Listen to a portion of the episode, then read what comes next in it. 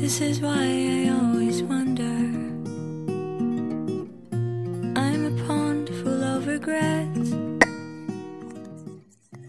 大家好这里是 fm 二三零九幺四知乎日报明白人说新鲜事儿。我是主播明尾巴今天呢我们来聊一下什么样的香水不会让人晕香。这篇文章的作者呢是一位气味营销和评香的专家也是一位知乎用户。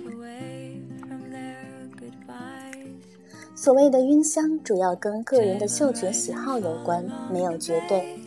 有人对肥厚浓郁的白花香忍受不能，有人觉得甜食调太腻歪，有人觉得清香调化工感太强，就连水兮兮的水香调也有人不喜欢，跟香水是否单一没有太大的关系。如果香水太浓烈，也可能引起自己或旁人的不适。这就是我为初用者推荐香水的时候，经常从大众喜好款入手的原因。你可能不会太热爱它，但你绝对不会讨厌它。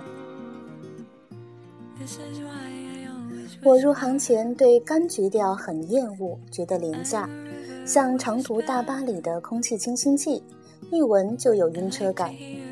这种属于晕的是浓郁廉价的产品。若是换成同样柑橘调为主的宝格丽绿茶，便觉得清爽雅致，沁人心脾。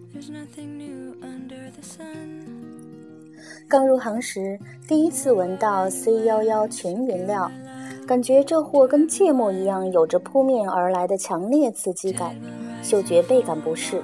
此后有段时间恨屋及乌的不喜欢全香调的香水。但随着香水越闻越多，也渐渐学会欣赏全香调对花香的调和。回头再重新闻着原料，也接受了许多。调香师在调制香水时，常常会讲究气味之间的 balance，旨在让香材之间搭配相得益彰，香水整体圆润优雅。从初调到中调再到留香，过渡流畅，不会有某个味道尖刺出来。例如，二零一四年版本的 Miss Dior Blooming Bouquet 便是用大量的麝香，让玫瑰与铃兰融合的柔和细腻。当然，也有人会说这种清新温婉的香水没有什么个性。因此，挑选香水是发现自我的过程。什么香水不会晕香，我真的说不准，需要自己慢慢发掘，寻找到喜欢与个性之间的平衡点。